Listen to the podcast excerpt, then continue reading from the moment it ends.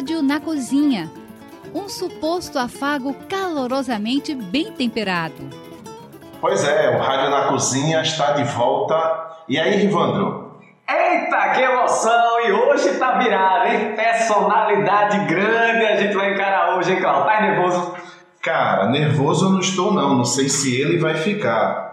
Calorosos afagos, completamente bem temperados. O cara que a gente vai entrevistar hoje, que a gente vai bater um grande papo, é um cara que poderia se chamar, Aurélio, dicionário, arquivo vivo. Pois é, se você for pesquisar o significado da palavra enciclopédia, você vai descobrir que é um, um amontoado de informações e esse cara tem todas as informações possíveis e as não possíveis. Deixa só eu te dizer: cruzamento de muriçoca, atracamento de navio, colher leite, fazer ingredientes, plantar ingredientes, colher ingredientes, tudo que você imaginar, esse cara. Do pirulito à bomba atômica. E o nome dele nada mais é do que. Do Calapenda. Eita, meu compadre, meu padrinho do Calapenda, seja bem-vindo, compadre! Boa! Obrigado pelo convite. Tô aqui. Pode perguntar que eu tô para responder. Oh! Arrocha não, compadre! Simbora, Calvemi! Detona que é tua! Vamos embora, Ivan. Pois é, cara aí já chegou já dizendo aí, tô aqui, manda aí. A primeira pergunta é o seguinte, Duca, é, cozinha italiana, na minha opinião, é, é uma cozinha muito expressiva, é uma cozinha que as pessoas saem de casa para verdadeiramente comer. Mas me diz uma coisa, um pernambucano fazendo cozinha italiana, como é isso, hein? Como foi isso? É assim, Claudemir. Eu sou meio sangue português, meio sangue italiano, né? Os avós, por parte de mãe, são portugueses, por parte de pai, são italianos, né? É, quanto à cozinha, tu sabe, essas duas culturas é, discutem tudo na cozinha, tudo é resolvido na cozinha. Desde casamento, divórcio, é, estudo, esporro, é tudo na cozinha. A mãe pega no menino na cozinha, o pai dá esporro na cozinha, é tudo feito na cozinha, tudo ao redor da mesa. Então, nada mais justo do que eu virar cozinheiro. Né? Na realidade, eu sou o, o, a ovelha negra da família. Quanto à cozinha italiana, embora eu tenha convivido mais com a cozinha portuguesa dentro de casa, porque minha mãe cozinhava e meu pai não fritava um ovo. Então, é... foi muito fácil entrar na cozinha. Quanto à profissão de cozinheiro e me dedicar à cozinha ítalo-brasileira, porque existe uma diferença entre cozinha italiana cozinha ítalo-brasileira. É... A gente no Brasil, a gente faz algumas adaptações e fora o mundo afora, nos Estados Unidos é a mesma coisa, em qualquer lugar onde você tem uma cozinha étnica fora do país de origem, existem adaptações. E existem muitas discussões a respeito disso. Cozinhar para italiano, para português, para espanhol, para grego, é, esses povos latinos que vivem dentro da cozinha, é sempre muito difícil, porque todos são cozinheiros, todos têm uma receita de família, tudo é resolvido ao redor. Nessa questão aí, no caso, então, aquela coisa que diz cozinha não é lugar de criança. Aí não existe, não. Não existe. Lugar de criança lá é na cozinha. Nessas culturas não existe. É justamente o contrário, né? A família vive dentro, ao redor do fogão e ao redor da mesa. E nessa continuação aí, nessa crescência, vem as premiações. Pois é, do Calapenda, ele, Se ele nasceu na cozinha, ah, aquelas coisas todas, né? Tem. ele trouxe Pomodoro Café, que, se eu não me engano, veio de Gravatar, não é isso? Duca? Gravatar. Eu passei um ano e oito meses lá em Gravatar. Veio de Gravatar e veio para Recife, é, no bairro de Boa Viagem. E o Duca Lapenda, ele desbancou aí premiações gigantescas, é, sem, sem falar da, da do Quatro Rodas. Duca tem aí o melhor restaurante italiano, o melhor restaurante da cidade, melhor carta de vinho. Ele levou tudo. Duca, premiação. Rivandro, eu tenho uma pergunta a você referente à premiação. A primeira, e antes que você responda, eu já dou no seu gogó. Premiação. Tem orgulho das premiações que você ganhou? De nenhuma.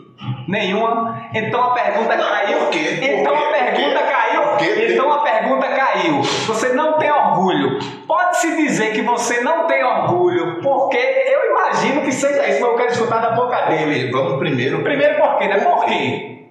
Porque essas premiações são dadas por simpatia e não existe um critério técnico para se eleger esse ou aquele. A maioria ou, a- ou no geral, você acha? No geral, sim. No geral, sim. Porque é, quando você premia um restaurante, melhor cozinha, melhor. Você pega um, um universo muito pequeno de consumidores seus para eleger. Se ele é seu consumidor, obviamente ele vai gostar mais da sua cozinha do que da cozinha do meu vizinho.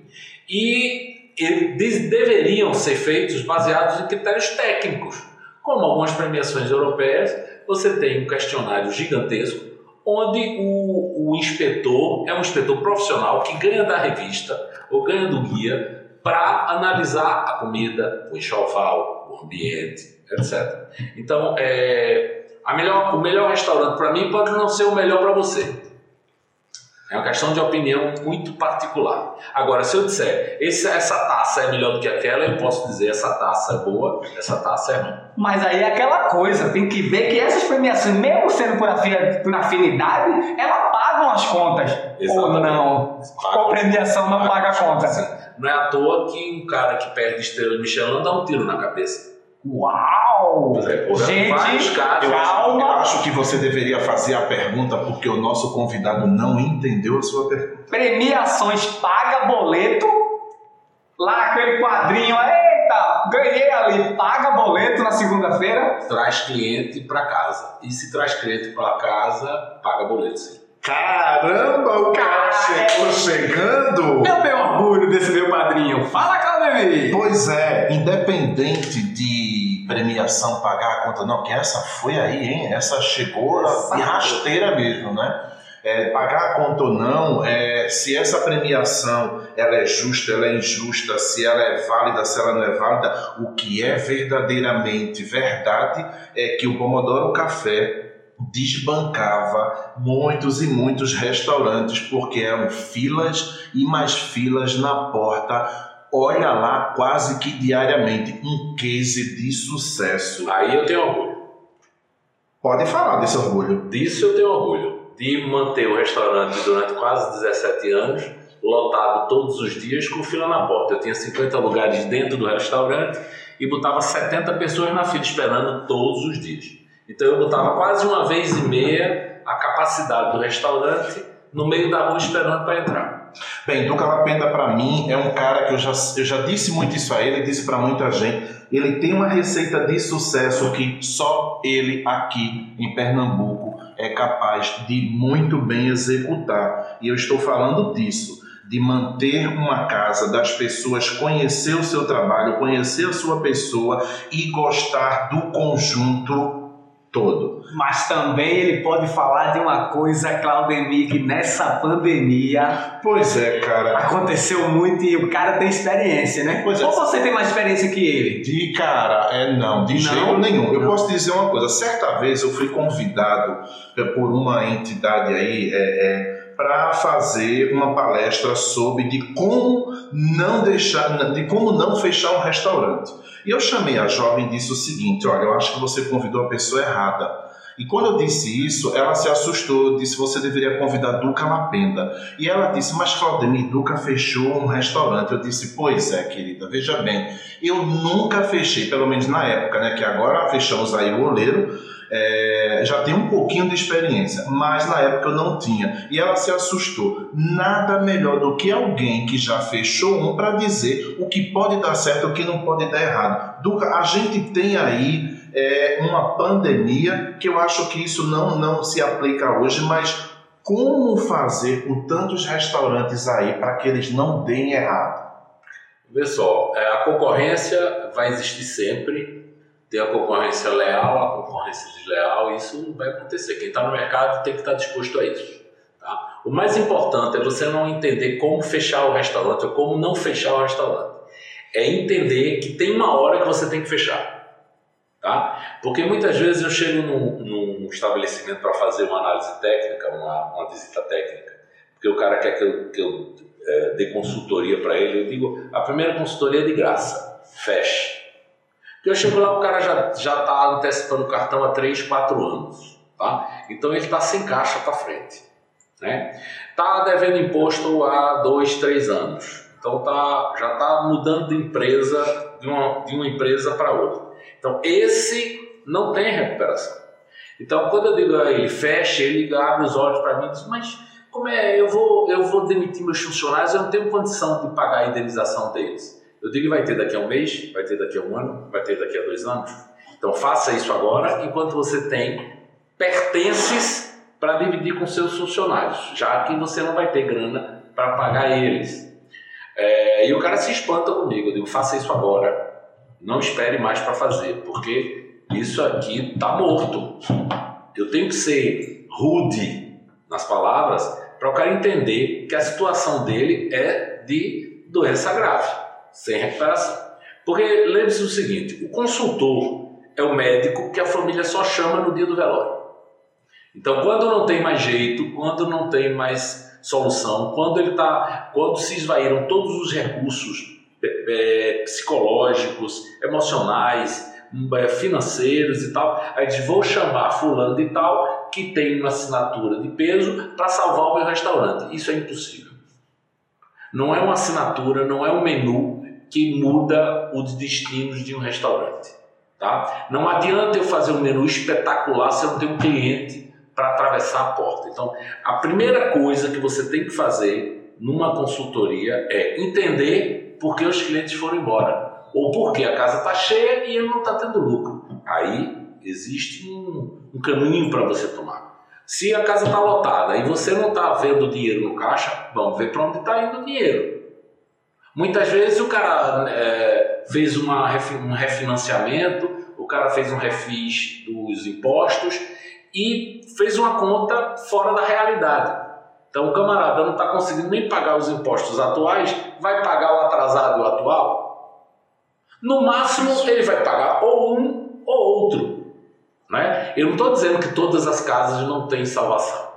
Então é encontrar aonde está o erro e na maioria das vezes o erro está no dono, não está no produto. Então às vezes eu olho o, menu do cara e digo, o que é está errado aqui? Eu pego o sistema, o, o, extrato do sistema de venda do cara e o extrato me diz: pô, eu vendo, o cara vende tantos mil reais é, por mês, o camarada vende tantas peças de prato por mês, o que é está errado com esse cara? Então eu tenho que ir para trás e ver dentro do, do, do corpo do restaurante o que é está acontecendo. Tem alguma coisa errada? Tem. Ou ele está gastando demais com as despesas pessoais, familiares, tirando do caixa do restaurante, existem vários motivos Sim. Né, para isso, é, ou ele está é, ou está vendo desvio, ou a precificação dele está errada. Quase nunca acontece essa precificação. É muito mais uma questão de gestão, coisa que eu não sou, eu sei apontar onde está errado, mas eu não sou gestor. Né? Você não acha que muitos daqueles que se acham gestores são justamente a causa de continuarem no, no vermelho? Deixa eu te dizer, no caso dos chefes, é, cozinheiros, na realidade, donos de restaurante, a maioria não está apta a gerir uma casa. São raríssimas, mas raríssimas. Também porque querem gerir e, ao mesmo tempo, cozinhar. É uma questão, muitas vezes, de condição, não tem um sócio, não tem alguém que assuma isso, mas na maioria das vezes, Riva, é uma questão de arrogância mesmo. E, pô, eu sou foda, o produto é meu, eu sou a estrela, como é que eu não vou gerir uma merda de um restaurante desse? Ah, então, essa arrogância leva o cara à derrocada, né? Então, é, o cara às vezes é um cozinheiro fera, é um camarada top e não dá certo no restaurante dele. E eu conheço, faço uma fila de 300 aqui na sua frente. Pra... Então vamos falar agora três ou quatro nomes. Não, tô brincando, gente, a gente não vai falar A gente, a gente agora já vai para um outro, um outro, outra questão também nesse período de pandemia. É, você vem aí abrindo o, o Pomodoro Café, Uhum. que, na minha opinião, vai continuar sendo um case de sucesso. Então, gente, se liguem que o Pomodoro Café tá voltando, hein? Isso eu não tenho dúvida e não estou dizendo isso porque estou na sua frente. Eu já disse isso antes, continuo dizendo, porque, como eu já falei, é, parece estranho dizer isso, mas eu sei que você tem uma receita de sucesso. E essa receita de sucesso não é Parafraseando porque você é mágico. Ariano, parafraseando Ariano, Venha de Ariano. não senha, não se fala mal de ninguém pela frente. É uma falta de. Espere a pessoa sair. Fala mal nas costas. Não. Pois é, Duca, é o seguinte, é, qual a cozinha que deve- deveríamos é, é, investir hoje é, financeiramente? Deixa eu ser mais claro. É, a cozinha pernambucana, é a cozinha francesa, a cozinha contemporânea, a cozinha italiana. Qual a cozinha mais vendível? Doce, salgado. que a gente deveria investir hoje. Eu estou querendo abrir um restaurante. Qual o restaurante que agora vendivelmente dá certo? Veja só, hoje uma, uma equação, a equação mais correta para você ter sucesso em qualquer etnia, em qualquer especialidade, é uma equação de preço e qualidade. O cliente hoje, é, alguns estão, estão com, recursos bem escassos, mas querem continuar frequentando comer fora de casa. tá? Então, o- uma das coisas decisivas no, hoje em dia no consumo de restaurante é preço. Tá? Aí vamos lá. A cozinha em si não interessa que tipo de cozinha você vai exercer. Se vai ser japonesa, chinesa, eh, italiana, brasileira, pernambucana, da praia, do sertão. Isso faz muito pouca diferença, porque existe público para todas essas cozinhas. A fórmula ideal está em um preço compatível com o seu produto e compatível com o mercado que você vai estar. Né? Então, hoje não adianta aquele que vende pouco e cobra caro por uma comida comum. Ou você tem alguma coisa muito especializada, muito exótica, muitas vezes, para cobrar um preço mais caro, ou você oferece um serviço extremamente é, completo para você poder cobrar mais caro, porque isso lhe custa mais. Mas o conselho que eu dou a todos é simplifique o aparato e transfira todo esse seu recurso para o produto. Né? E o que é o produto?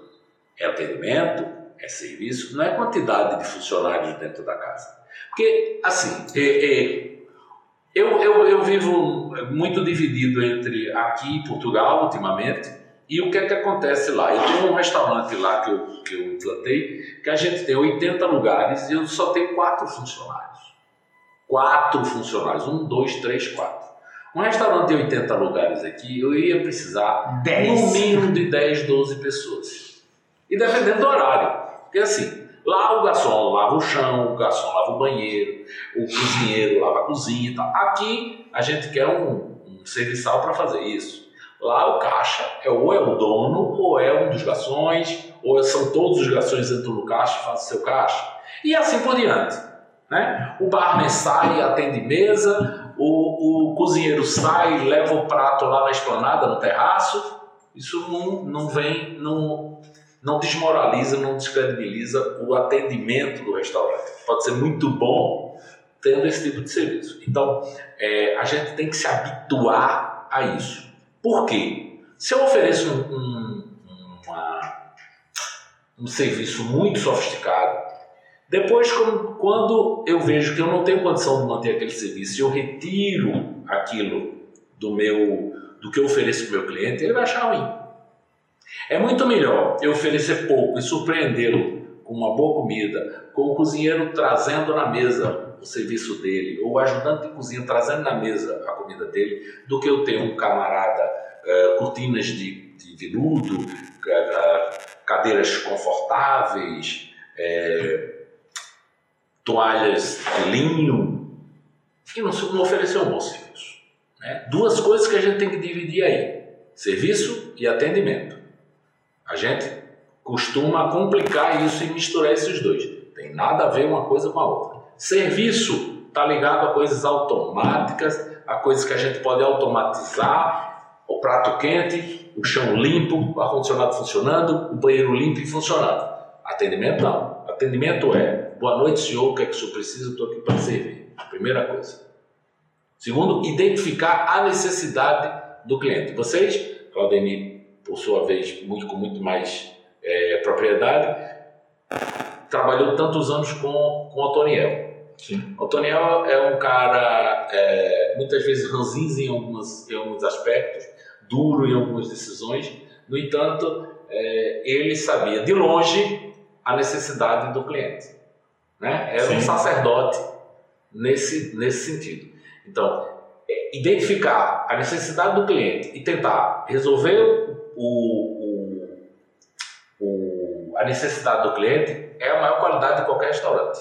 Porque no Brasil, na maioria da América Latina, o, o atendimento está na frente do produto. Tá? Então, muitas vezes você perdoa um produto ruim ou mediano, ou volta lá várias vezes, mesmo com um produto ruim, mediano, porque o atendimento é bom, porque o cara lhe conhece, lhe conhece pelo nome, faz as exceções que você precisa. Então, é, a receita para uma etnia de restaurante, ah, é italiano, é português, não existe.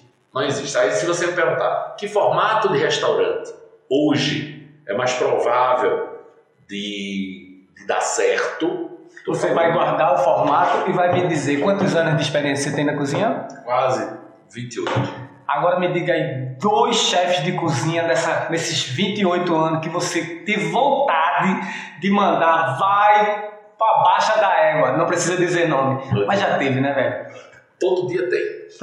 todo dia tem, né? Todo dia tem. Não, essa é uma das tretas que a gente. Porque todo mundo Cuidado acha. Pra você não ser um deles. Todo mundo. Que eu pedi pra ele não dizer nome, tá ligado?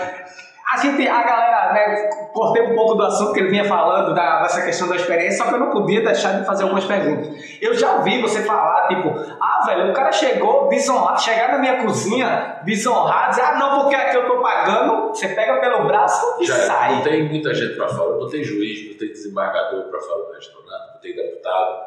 Eu boto, porque daquele risco para dentro, você que tem que dominar. O cliente, eu, eu escrevi uma vez no meu blog uma, uma crônica. É, o cliente tem razão quando ele tem razão. Se ele não Pois é. tem razão, Pois eu é. não vou deixar desmoralizar. A mesma coisa é chefe de Aqui, cozinha, que às vezes é escroto, que é tal, e você olha assim, você diz assim, eu não mandei, mas eu me arrependi de não ter mandado. Tem muitos, tem muitos. Tem muitos que chegam no seu restaurante e levantam a toalha e olham embaixo do teu prato para ver que prato é e que chegam na tua casa para ser juiz de alguma coisa. Quando eu saí, às vezes eu saía com alguns grupos de, de colegas para outros restaurantes e quando o camarada começa a, fazer isso, eu digo logo, bicho, eu não vim aqui para isso, eu vim aqui para me divertir, para consumir no restaurante do meu amigo. Eu não vim aqui para julgar, eu não vim aqui para ver marca, que talher ele está usando, levantar a mesa, pegar embaixo da mesa para ver se a mesa é boa, se a mesa é ruim. Eu não vim para isso. Eu vim para beber, comer e me divertir. E antes da gente ir para outra treta, a gente tem que voltar para a receita que ele ia dar, porque nesse exato momento tem um monte de ouvintes querendo saber que receita seria. Mas antes da receita, dizer o seguinte: que o Rádio na Cozinha é justamente isso. É uma consultoria de graça por Duca Lapenda hoje. Que receita era essa? A receita é menos luxo, mais coisas ligadas à casa. Então, esse negócio de você arrumar um- uma casa sofisticada e querer botar ar-condicionado em todo canto e querer fazer isso, fazer aquilo, não. Hoje, os restaurantes de sucesso estão ligados ao quintal, ao jardim, debaixo da mangueira, debaixo do cajueiro. Então, o público de Recife gosta disso. É uma calçada, é um cuvículozinho. Isso é o que traz aconchegância para o cara consumir comida. Tá? Então, é dentro da cozinha, é dentro de um corredor. As pessoas, eu assim, o que eu tenho observado, é, muitas vezes é fake. Aquilo foi montado para parecer um quintal, para parecer. Mas as pessoas se sentem bem ali. É onde eu digo, ah, o melhor restaurante. O melhor restaurante de cada um tem na cabeça o melhor restaurante. Quando eu ganhava um prêmio desse, que eu agradeço todo, todos os dias por ter é, ganho esses prêmios. No entanto, orgulho, orgulho é uma coisa muito maior do que ir, do que ganhar um prêmio. É, eu digo, olha, pessoal, ganhar prêmio por ter um restaurante, o melhor restaurante da cidade, o melhor bicho, é muito, é muito, varia muito de opinião isso. Então, às vezes as pessoas chegavam lá, a responsabilidade do prêmio, você ganhou vários na sua parede lá no Viela, tinha, Sim. tinham inúmeros na parede. Acho que tudo por amizade. né? É, tudo ele, ele comprava esses Ai, ai. É, não vou nem cria, cria, uma, cria uma responsabilidade que muitas vezes você não quer. Sim. Tanto que o cara lá, o, o Michel o Braga. restaurante, devolveu, né? Michel a estrela Braga, Michel Braga. Eu, tava, eu fiz até uma seleção de fotos essa semana, que tá aqui no, no telefone, é, que tem eu com ele. Tenho contigo, tu há muitos anos atrás, quando eu era São menino, Paulo tu já estava aqui no do Due. A gente, tu, eu e tu bem magrinho. Sim, sim, sim. Não. Pois é, velho. Porque se muita gente não sabe, Claudemir é velho, tá? Ah, é só é. porque eu tenho barba Pois branca, é. eu sou velho. Pois é, mas quando eu era novo, gente, ele era muito mais experiente do que eu, acreditem Eu nisso. comecei muito E cedo. falar em, falar em experiência, fica a dica aí para você, se quiser contratar o Duca Lapenda para fazer a consultoria do seu restaurante. O Duca Lapenda faz E consultoria. recebe com Pix. Pois é, olha aí, fica a dica para você. Atualmente Mas atualizado. Tenho aqui uma treta muito da boa, a lista de Schindler. Seria Manda a lista de Schindler pra mim, é pra salvar A ou pra lista. fogo. A lista de Schindler é o seguinte. Querido, antes da pandemia, nós já tínhamos uma treta infinita entre patrão e funcionário, funcionário e patrão. E agora, na pandemia, eu não sei se isso cabe ou se não cabe, mas a gente existia uma lista, que a gente não vai falar os nomes que existiam na lista, mas existia umas listas dos patrões que eram carrasco em Pernambuco, que estava rolando aí é, pelos WhatsApps. Inclusive, eu estava em Serra Talhada, uma dona de restaurante mostrou a lista de meu Deus, isso está chegando, está indo longe demais. Duca, essa treta vai continuar depois pandemia ou não aprendemos nada com ela? As pessoas que não mudam não vão mudar. Quem é ruim saiu pior. É, Claro, tem gente que aprende, tem outras pessoas que aprendem. Esses que estavam na lista, tem coisas que eram realmente justas, outras não eram tão justas assim. Né? É, existem casos e casos. né? Eu acho o seguinte: o camarada que trabalha há 20 anos para o camarada e depois diz que o cara era carrasco com ele, é, os dois são idiotas.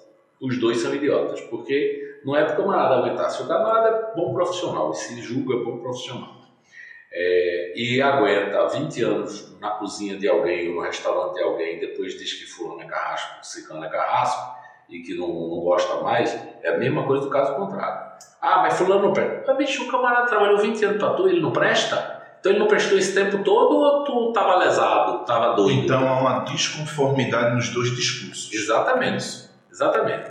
De, é, é, dinheiro e santidade, a metade da metade. Então cada um vai ter uma história, vai falar de santidade e vai falar de dinheiro. Então você, essa santidade você corta pela metade, depois corta pela metade de novo. E o dinheiro que fulano me deve, né, corta pela metade, depois corta pela metade de novo. Ponto final. Borrada, é, consultoria, Pomodoro voltando. Sobrevivência. Pois é, em falar em sobrevivência, em falar em burrata, Duca tem produtos. Duca, fala do teu produtos pra gente. Vê só, é, meus produtos, assim, eu, eu, eu, eu sou o, o cozinheiro artesão, né? Então eu gosto de fabricar, eu gosto de produzir algumas coisas muito ligadas à cozinha italiana por conta do, do restaurante, por conta da minha, da minha aptidão com essa etnia. Mas eu produzo burrata, eu produzo algumas conservas, alguns molhos, né? É, produzo em casa tem uma rotulagem legal, uma rotulagem profissional, mas eu produzo em casa. Né? Trabalho Doce de leite, né, Duca? doce de leite, tomate, tomate confitado, cogumelo eh, assado no, no forno, no azeite, tudo eh, conservado em vidro, em vidro autoclavado, que dura muito tempo na, na, sem precisar de refrigeração. Né?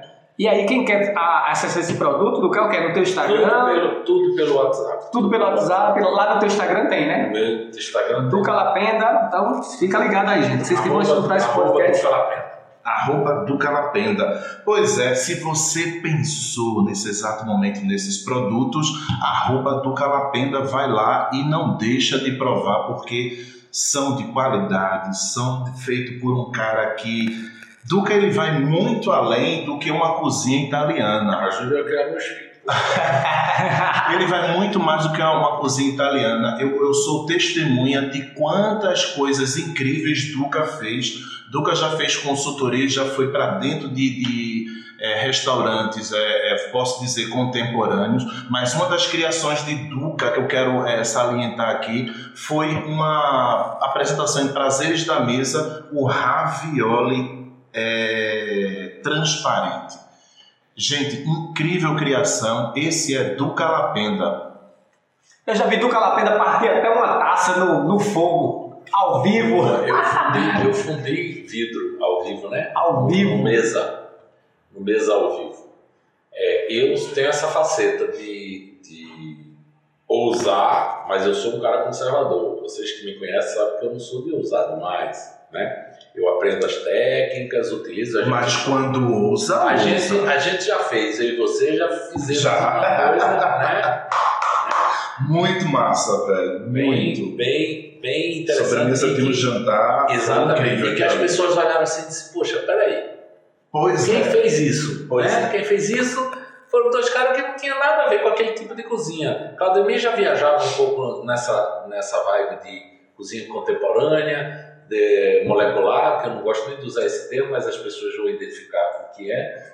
E eu, e eu é, é, sempre conservador de, de tratoria italiana, as Lembra- pessoas ficaram surpresas. Lembra de Pirulito, aquele senhor que sai gritando na rua, Piruí, pi, aquele pirulito que você tira furada. lá da tábua furada? Pronto, esse cara fez um- uma Eu cartola Eu lembro. com, de- com aquele Eu pirulito. lembro que teve o pirulito. Incrível, assim, sabe? Eu. Foi, foi muito massa. Eu lembro. Pois Eu é, sou novinho, cara, mas já tem 12 anos aí, 12, 13 anos. é, então é. peguei um bocado de coisa. 13 anos que tu entrou no mercado, né? 13 anos. Ah, sim. É, que eu Todo entrei no 13 mercado. anos vão achar que você é novinho. O podcast do Rádio na Cozinha também traz uma coisa muito bacana para você. Se você pensou num cafezinho da manhã, ou no chá da tarde, ou naquele caixote especial com vinho, dentro do caixote tem essas opções para vocês. Vocês podem se deliciar entre você e aquele que você quer presentear. Então, dentro do caixote. Eita, coisa boa é tudo dentro do caixote. E deixa eu te dizer uma dica, uma dica não, uma novidade que vem por aí. Se é pra cozinhar, que seja escondidinho. E aí, Claudemir, voltamos Gente, tô- ou não Eu estou vendo um déjà vu em Pernambuco. Está chegando o Pomodoro Café e está ameaçando assim, bem escondidinho, a volta do Cozinhando Escondidinho. Eita, estou de volta pro meu aconchego. Aguardem que em breve a gente solta o boato e vocês espalham o fuxico. E para a gente liberar o Duca Lapenda e também liberar vocês, eu tenho uma outra pergunta. Duca, nós estamos aí num problema seríssimo. A gente já tinha esse problema antes, eu venho batendo muito nessa tecla e, e esse problema não vai diminuir com a pandemia. Nós temos estudantes de gastronomia que já não tinham uma, uma, uma oportunidade no mercado. Veio pandemia, as coisas veio ficando pior. E aí, Duca? O que será e o que podemos dizer para afagar o coração desses estudantes? O que, o que traz o estudante de gastronomia para a universidade de, de gastronomia é a esperança, é a fé de dias melhores. E é, pode acreditar que quem for competente vai ter mercado. E o mercado vai ser próspero, pode ter certeza.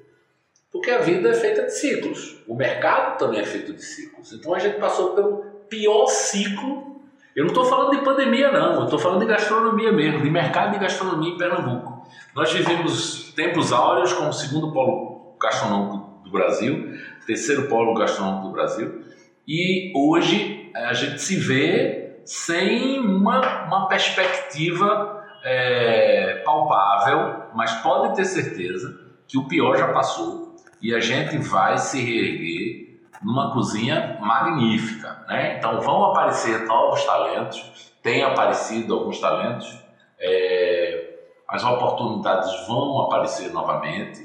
O, o, por exemplo, o mercado de doces recebeu de, é, durante essa pandemia uma, uma, uma carga enorme de novos negócios de doces, porque óbvio que é mais fácil de fazer, é mais, é mais simples de, de você gerir um negócio de doces dentro de casa.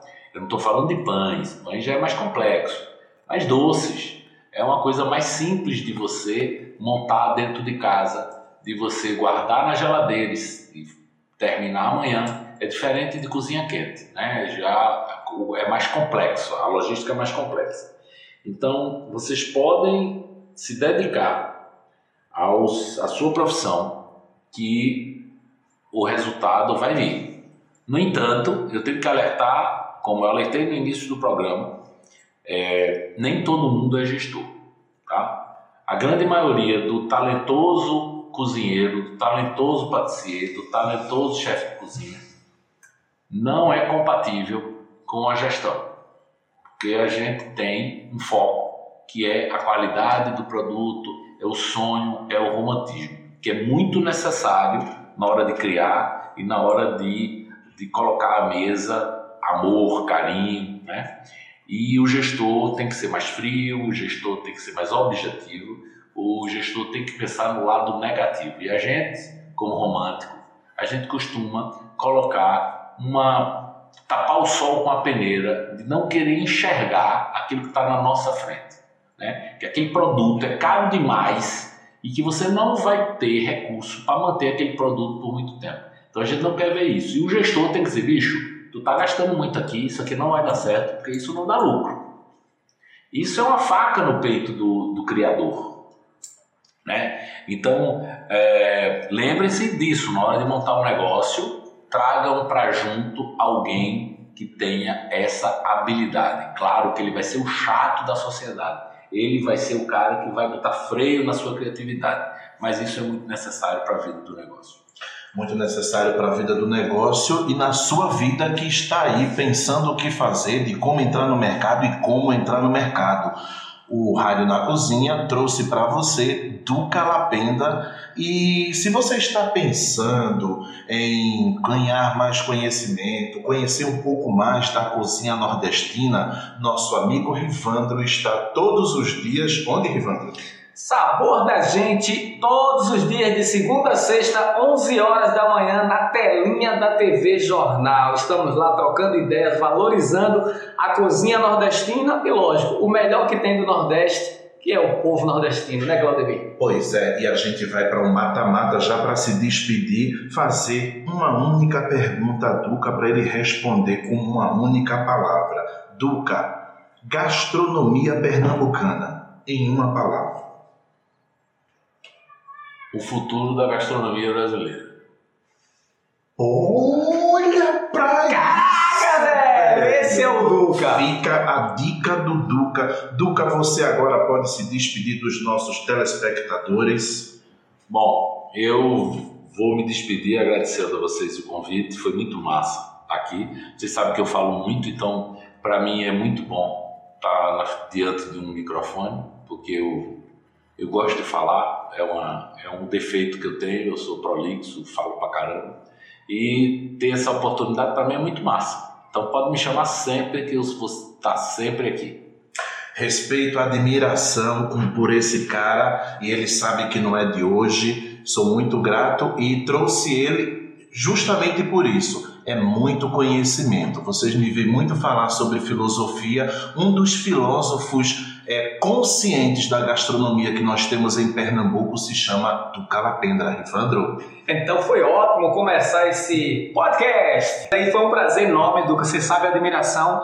Né? Eu, eu né, tenho aqui 12 anos de restaurante E aí ele falando várias histórias, gente, eu tô dentro desse... A gente tá aqui falando, Duca falando isso, tanto eu quanto o Claudemir, a gente tá dentro do gestor que que, que não administra direito, que cozinha, mas não administra. A gente está dentro do. Até do chefe que ele falou, que me deu vontade de mandar para baixa da égua. Então, quando a gente fala isso, a gente vai trazer pessoas aqui, é para que a gente mesmo, a gente consegue se enxergar, né, Cláudio? Pois é, dentro da situação. essas pessoas também. Então, o podcast, a, o Rádio na Cozinha não é a voz da verdade, mas sim é a voz que vai ajudar você a se entender se você é verdadeiro ou não. É a voz do Brasil dentro da sua cozinha e dentro do seu rádio. E você que escutou esse podcast até agora, não deixa de continuar com a gente. Se você gostou, comenta por aí e pede, porque a gente está trazendo logo, logo aí o doce amargo e para cego ver. Aguarde!